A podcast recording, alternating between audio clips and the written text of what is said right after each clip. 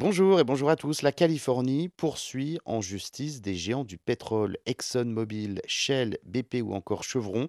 Ces compagnies pétrolières auraient intentionnellement minimisé les risques posés par les énergies fossiles à la population. Elles auraient causé des milliards de dollars de dégâts et trompé l'opinion sur les risques pour euh, le climat dus aux énergies fossiles. L'État de Californie demande la création de fonds pour euh, faire face aux dégâts futurs provoqués par euh, le changement climatique.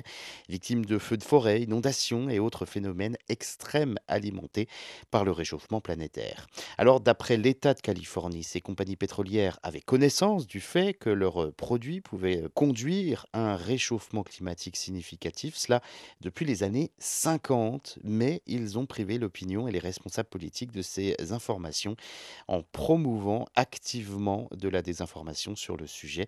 Elle précise donc euh, la plainte par l'État américain.